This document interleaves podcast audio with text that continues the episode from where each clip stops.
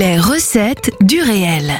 À la découverte des phénomènes scientifiques, Marius Etienne. Bonjour à toutes et à tous. J'espère que votre mois de décembre se passe bien et que vous avez pu préparer vos cadeaux pour les fêtes de fin d'année. Je m'excuse d'avance pour la qualité audio de cette chronique, car tandis que la majorité de la population nantaise profite d'un bon vin chaud au marché de Noël, moi de mon côté, je suis cantonné à traiter mon rhume par le biais d'inhalation à l'eucalyptus et de cachets en tout genre. La maladie m'a donc inspiré à me renseigner un peu plus sur notre système immunitaire et comment il se défend face aux microbes. Mais comme ce sujet a déjà été traité auparavant, j'aimerais donc me concentrer aujourd'hui sur tous ces petits êtres qui colonisent notre système immunitaire. Mais pas que. À la base de nos tissus organiques, aux feuilles des plantes et de la viande que nous mangeons quotidiennement, se cachent des organismes microscopiques qui travaillent ensemble pour nous maintenir en vie. La chronique d'aujourd'hui est donc dédiée aux cellules, et la question est la suivante. Mais comment ça fonctionne une cellule? D'abord, il faut définir ce qu'est une cellule. Il s'agit d'un organisme vivant microscopique qui tire son étymologie du mot latin cellula, signifiant petite chambre fermée. Une cellule est donc un élément clos de notre organisme, à l'origine des fonctions fondamentales du vivant. Cette entité vivante agit de manière autonome et coordonnée avec d'autres cellules, pour remplir des fonctions primaires, comme le mouvement, la croissance, la reproduction ou la transmission d'informations. Lorsque l'on s'intéresse de plus près à l'intérieur d'une cellule, on peut apercevoir la mise en place d'une véritable usine microscopique, avec une structure bien précise. Si je devais définir en détail chaque composant de la cellule, il me faudrait des heures, voire des jours, pour vous faire comprendre tous ces aspects.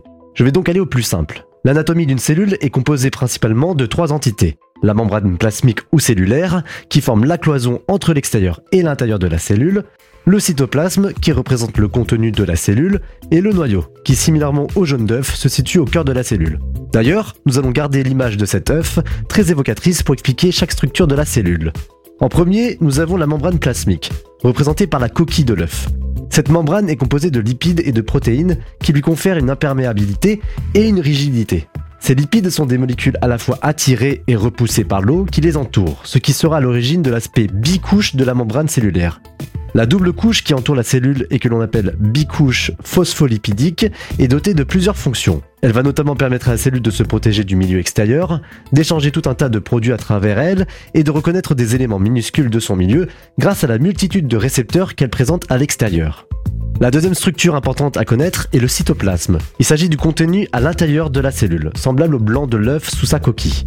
C'est ici que toute l'activité de la cellule s'effectue telle une chaîne de production d'usines. Plusieurs unités de l'usine cellulaire se mettent alors en route pour véhiculer l'énergie de manière à maintenir la cellule vivante et apte à réaliser ses fonctions.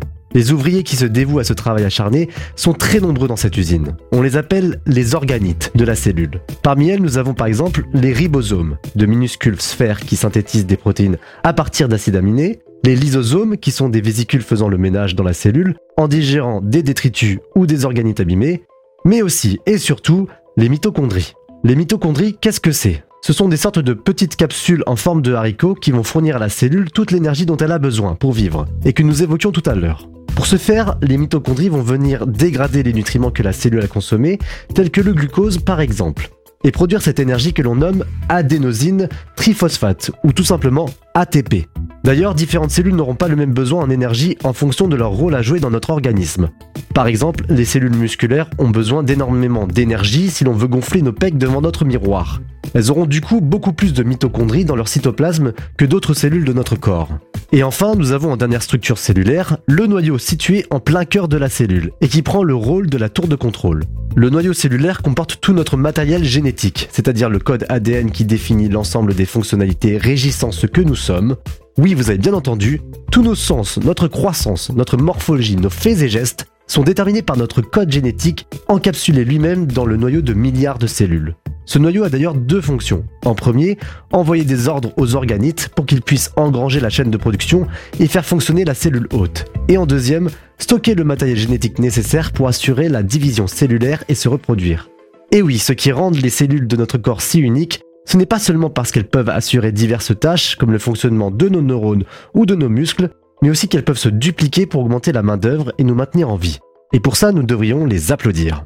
C'était Marius sur Sun, le son unique. Je vous retrouve après les fêtes de fin d'année pour une nouvelle recette. Joyeux Noël et bonne année 2024. Réécoutez cette chronique sur le site et l'appli de Sun.